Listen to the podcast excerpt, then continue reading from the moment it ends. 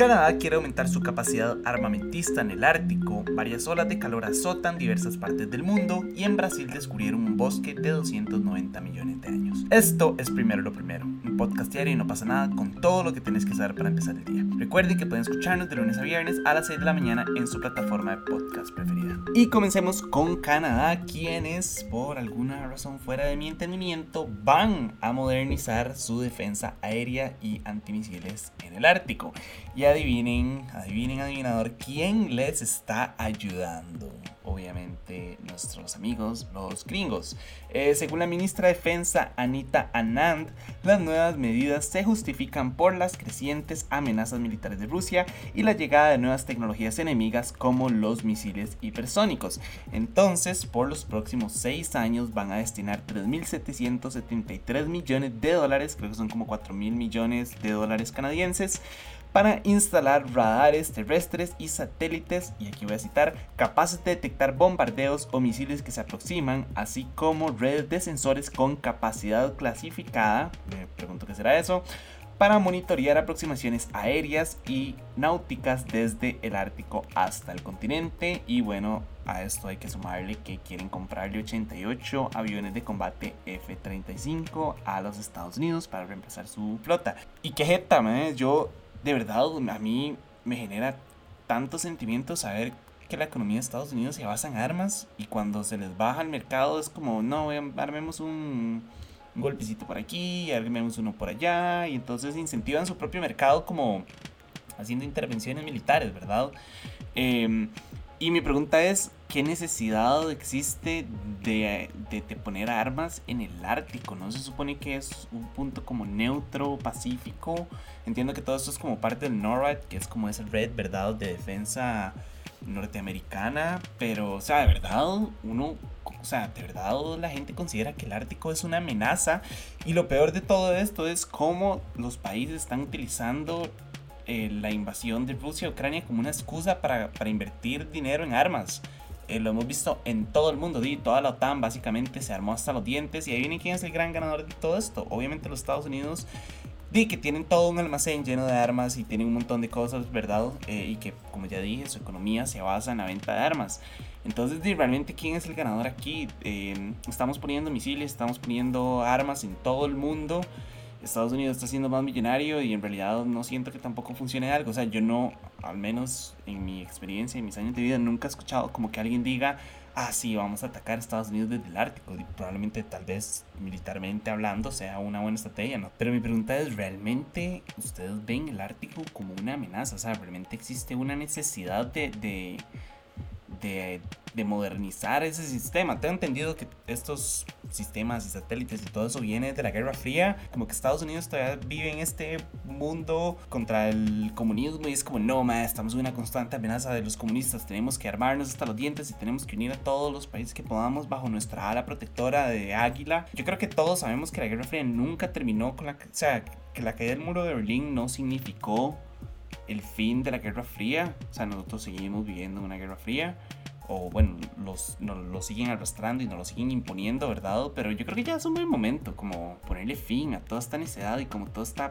pelea entre Estados Unidos y Rusia, a ver quién es mejor y quién no. Y digo, o sea, yo sé que yo me refiero mucho a los gringos, pero los rusos también son unos necios y pasan en esas. Es como, man, supérense ya, los dos entiendan que ya acabó ese periodo y no entiendo por qué siguen insistiendo como en meternos esta propaganda tan cerda por todo lado como de que los comunistas son malos. No sé, se me ocurre tal vez un ejemplo y me va a salir un toque el tema, como no sé si vieron la nueva temporada de Stranger Things, la serie de Netflix, y es como esta propaganda anticomunista súper fuerte y es como, ah, sí, los villanos son los cerdos rusos.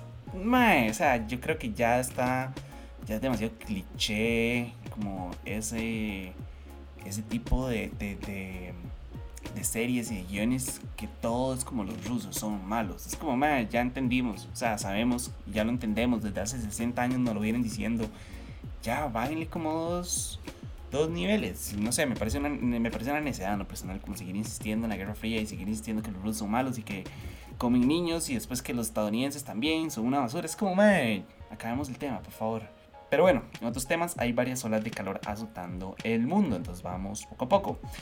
Primero, en el centro y sur de Europa desde hace semanas se ha sentido una ola de calor extremo que poco a poco se está desviando hacia el este. En España las temperaturas han sido extremas, que probablemente España sea el, más afectado todo esto. Eh, ahí se han registrado temperaturas superiores a los 40 grados en varias regiones. De hecho, según la agencia meteorológica AEMET, se alcanzaron los 34,5 grados Celsius en San Sebastián y 42 grados Celsius en Zaragoza, lo cual es demasiado, ¿verdad?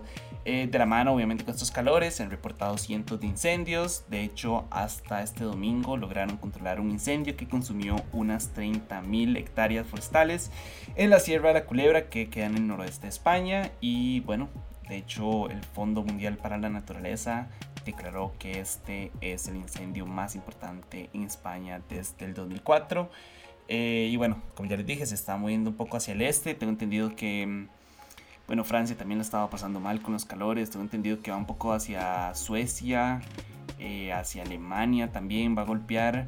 Em, entonces, pues sí, Europa está pasando la feo en realidad con los calores. Creo que ya este tema ya lo habíamos hablado hace poco, que yo dije como que yo veo un montón de Twitchers y de YouTubers, eh, bueno, streamers, ¿verdad? Y que ellos siempre son como están hablando de ese tema. Eh, pero sí es preocupante y no solo en Europa la están pasando mal, de hecho aquí también de este lado del charco en Estados Unidos hay una ola de calor que está azotando el centro y también comenzó a desplazarse hacia el este, lo cual me parece interesante que en ambos casos esté desplazando hacia el este. O sea, la que está en Estados Unidos va hacia el este, significa que eventualmente llegará a Europa, me pregunto yo. Y bueno, en Europa ya se está movilizando hacia el este, o sea, interesante que esté el movimiento hacia ese lado, ¿verdad? Eh, pero bueno, en Estados Unidos se registraron temperaturas máximas cercanas a los 35 grados Celsius, que pues son entre 5 y 12 grados más de lo normal para esta estación o para este momento del año. Y quizá lo peor lo sientan en las costas del Golfo de México, donde las temperaturas llegan a los 43 grados Celsius, lo cual pues realmente sí es bastante, ¿verdad? Según los meteorólogos, estas temperaturas son, y cito, por una cúpula de alta presión en cuyos se desata un clima virulento con tormentas eléctricas, inundaciones repentinas y lluvias extremas. O sea que además de generar un calor extremo, van a haber inundaciones y lluvias extremas y tormentas eléctricas. O sea, todo el combo como apocalíptico, ¿verdad? Pienso yo. De hecho, algo que me asombró es que no sé si ustedes sabían, pero Yellowstone tuvieron que cerrarlo porque se estaba inundando. Yellowstone, que es un parque con las rocallosas, que son este cerro o este conjunto de montañas súper altas de los Estados Unidos y es como este parque prehistórico se inundó. Entonces, entienden como la magnitud del problema. Obviamente, Yellowstone tiene, está regado por varios ríos eh, y esos ríos están inundando por la cantidad de lluvias. Entonces, es lo que siempre les digo. Por un lado hay una parte del mundo que se está quemando, por otro lado está inundando. En, el caso específico de los Estados Unidos, el centro se está quemando y los alrededores se están inundando. Dimas, es preocupante. Yo creo que si la gente no entiende que es un buen momento que ya es el momento para hacer un cambio, ¿verdad? Y si no lo entienden, no, no sé cómo hacerles entender, ¿verdad? Eh, creo que el mundo nos está hablando, nos está dando bastante claro que lo estamos cagando y que estamos arruinando todo estas temperaturas no son normales, o sea, 43 grados no es una temperatura normal en ningún lado del mundo. Entonces, creo que ya es un momento actuar, creo que es un momento ya de dejar como esos individualismos y de pensar como, ah, sí, no, yo sé que otras personas van a trabajar en pro de la naturaleza, entonces yo personalmente tengo que preocupar. Imagínense cuántas personas piensan así también. Cuántas personas tienen ese mismo línea de pensamiento y dicen como, ah, sí, yo no voy a reciclar porque mis vecinos reciclan. Y cuántos de sus vecinos piensan exactamente igual porque ese vecino recicla. más Entonces yo creo que ya es momento de dejar esos individualismos y empezar a trabajar en pro de la conservación del medio ambiente, que es básicamente lo que tenemos. O sea, estamos matando nuestro planeta y por ende nos estamos matando a nosotros mismos. Y yo no entiendo cómo hay gente que todavía rechaza eso y dice que no, que no es cierto y que es una mentira propagandística que nos están intentando vender. Es como, madre, no. O sea, el mundo se está quemando, el mundo se está inundando, tenemos sequías, tenemos hambruna y pareciera que a nadie le interesa. Y eso me genera como demasiada impotencia, saber que por más de que te intente informar y decir, es como, madre, las balas están mal, y a la gente no le interesa. No, no sé si recuerdan que hace unos años salió este documental que se llamaba como La verdad incómoda que era este documental buenísimo sobre tipos de cambio climático y cómo básicamente estamos destruyendo el mundo. Y lo pusieron en todas y cada una de las cumbres y la mayoría entra como, ah, sí, no, ese es fake news, ese documental está montado, es mentira, bla, bla, bla. Y es como, madre, ¿cómo O sea, yo no sé, yo no sé si eso ya será como incredulidad o ya nada más como un sentimiento de no querer creer del todo para negar ese tipo de cosas. O sea, creo que la evidencia es bastante clara y negarla me parece algo completamente insensato y irracional, pero no sé para todo hay personas en este mundo. Pero bueno, cerremos con algo un poco más positivo o mejores noticias, y es que en Brasil se descubrió un bosque fosilizado de 290 millones de años. Ahora, este bosque no solo es considerado una ventana al pasado para el estudio de la evolución de las plantas, sino que es el más importante en el hemisferio sur por la cantidad y calidad de la preservación.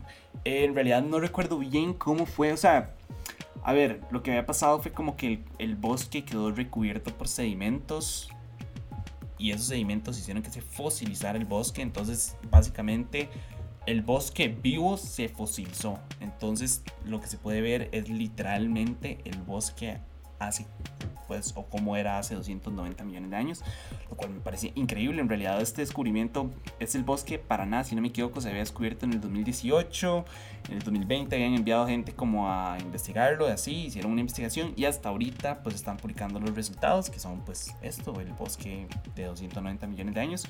Yo no me puedo imaginar qué loco de ser como entrar a este lugar, yo no sé por qué yo me lo imagino como Pandora, como el mundo de Avatar pero gris, como obviamente está fosilizado, ¿verdad? Eh, hay un montón de plantas que nosotros, o sea, que ya no existen, ¿verdad? Pero que las tenemos y las podemos ver y podemos ver cómo eran. O sea, literalmente, como dice esto, es una ventana al pasado. Y eso a mí genera como, no sé, genuinamente me encantaría estar ahí y poder verlo. Si pueden buscar fotos, adelante, más está chivísima, la verdad. Entonces, no sé, me parece que era una excelente noticia. Tal vez es un bosque muerto pero de, nos permite como entender un poco mejor la, pues nuestra historia, la historia del mundo y tal vez sea un buen recordatorio como de que si no seguimos o que si seguimos no haciendo nada, puede que nuestros bosques se conviertan en un bosque como este y que nada más seamos una huella más en la historia y un, no sé, un misterio que nadie supo cómo resolver, ¿verdad? Entonces, y tal vez podamos sacar algo positivo de ello. Pero bueno, eso fue todo por hoy. Su apoyo es posible primero lo primero. Recuerden que pueden apoyarnos en patreon.com slash no pasa nada oficial.